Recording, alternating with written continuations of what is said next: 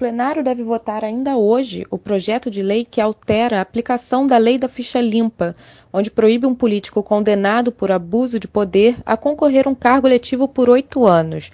Dessa vez, os parlamentares querem que, em vez desses oito anos, seja aplicada a pena prevista nas leis anteriores. Então, na sua opinião, Sebastião, o que essa medida significa? É, o, que, o que o Senado está querendo fazer aí é restringir os efeitos da lei da ficha limpa. Né? É importante a gente lembrar aí para as pessoas que estão nos escutando que o Supremo Tribunal Federal, um julgamento em outubro de 2017, já decidiu que a lei da, da ficha limpa aplica-se inclusive para casos anteriores, né, para casos de abuso de poder anteriores à vigência da lei. Tá? Ou seja, o Supremo quis dizer aí que, na verdade, a, a lei da ficha limpa é, fixou um critério objetivo novo que deve ser verificado no ato do registro eleitoral. Se o candidato, ao fazer o registro, estiver inelegível uh, por oito anos, ele automaticamente está fora uh, da disputa eleitoral. Os deputados, aí, diante dessa decisão do Supremo, querem, então, através de um canetaço legislativo, modificar a linha traçada pelo Supremo Tribunal Federal. Né?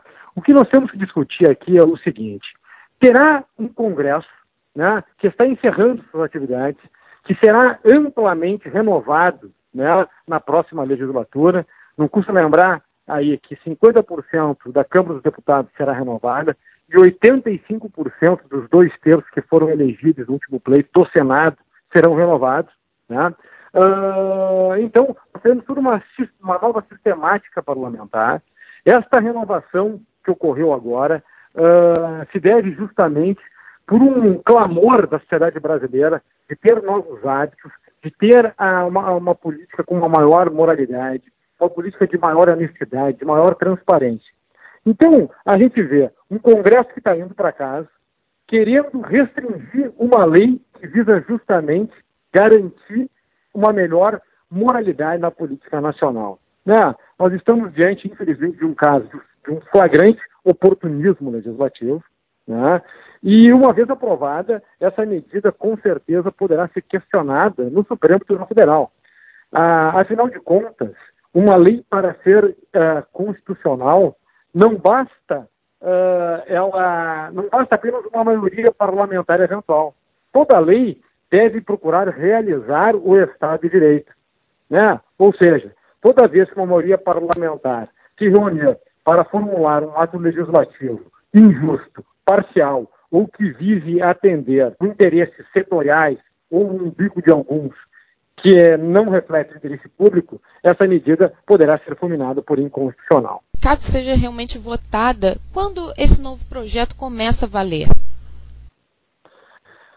Veja, a, o projeto a, de lei no Senado diz que ele passa a ter vigência imediata. Né? Uma vez promulgada a lei, ela passará a ter vigência imediata. Né?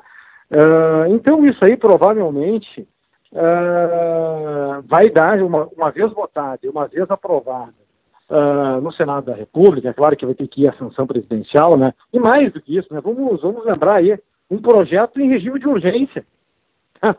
Qual a urgência de se fazer uma mudança dessas aí, de forma assodada, de forma apressada, né? Uh, agora no apagar das luzes aí da atividade parlamentar. É, é, é, lógico que existe algo que não está bem aí. Né? Algo não está cheirando bem nessa medida. Né? Então, uh, o Brasil precisa ter uma, uma, atividade parlamentar que tenha, que seja mais sensata, né? que tenha, que seja mais razoável, que olhe o Brasil e não olhe apenas os interesses da classe política. Se essa medida, na nova legislatura, uh, entender que há de se fazer a, a, alguns temperamentos, né? uh, na lei uh, da ficha limpa, em razão de alguma de uns casos de injustiça pontual, que seja feita. Nós não vamos fazer agora de afogadilho. E mais do que isso, vamos lembrar o seguinte: se existir algum caso, se alguns dos eleitos né, que, que foram vitimados aí pela aplicação imediata da lei da ficha limpa, se sentirem lesados, eles podem bater nas portas do Poder Judiciário procurando alguma medida, alguma salvaguarda judicial. Então, não existe nenhuma sangria desatada aí a se justificar um, julgamento aí feito de forma apressada como querem fazer. De alguma maneira, Sebastião, essa medida reafirma a cultura da impunidade que temos em nosso país?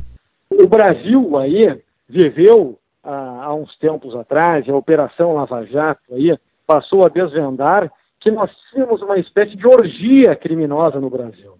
Ah, e bem ou, bem ou mal se procura, através do julgamento do mensalão, a, a, através de toda a institucionalização da Polícia Federal, que culminou na Operação Lava Jato, uh, se procura justamente reverter este mau hábito dos crimes de poder que permaneciam impunes no Brasil.